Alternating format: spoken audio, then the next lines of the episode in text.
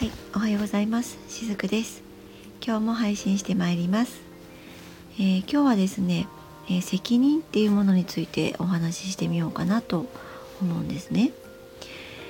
まあ日本ってですねその責任を持ちましょうとかそういったふうに、えー、言われながら育っていて、まあ、社会にいてもやっぱりそのすごく責任感を持ってるそういった働き方をしている人って多いと思うんですね。でもちろんその無責任がいいっていうわけではないんですけれどもあまりにこの責任感っていうところを、えー、重視してしまうとそれはかえって自分のことをこう痛めつけてしまうようなそういったものにもなりかねなかったりするんですね。であの本当の意味での責任の持ち方っていうのは、えー、結局のところですね、えー、自分自身に使うものなんですね。日本でもそのちょっとこう責任感があるっていうと割と美徳とされるようなところがあったりするのではないかなって思うんですけれどもとてもこう堅苦しかったり重い印象も持つかもしれないですよね。でも先ほども言いましたように本当の責任っていうのは自分自身に使うものなんですね。自分の幸せに責任を持って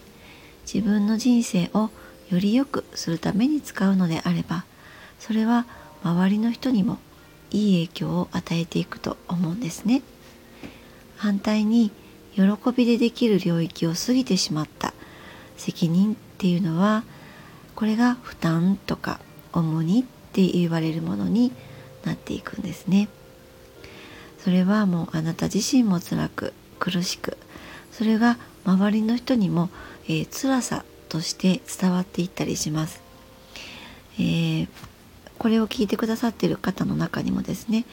あなんかあの人こう責任感が強くていいよねっていう一方でちょっとこう痛々しいねってそんな風に感じるような人もいるかもしれないですね。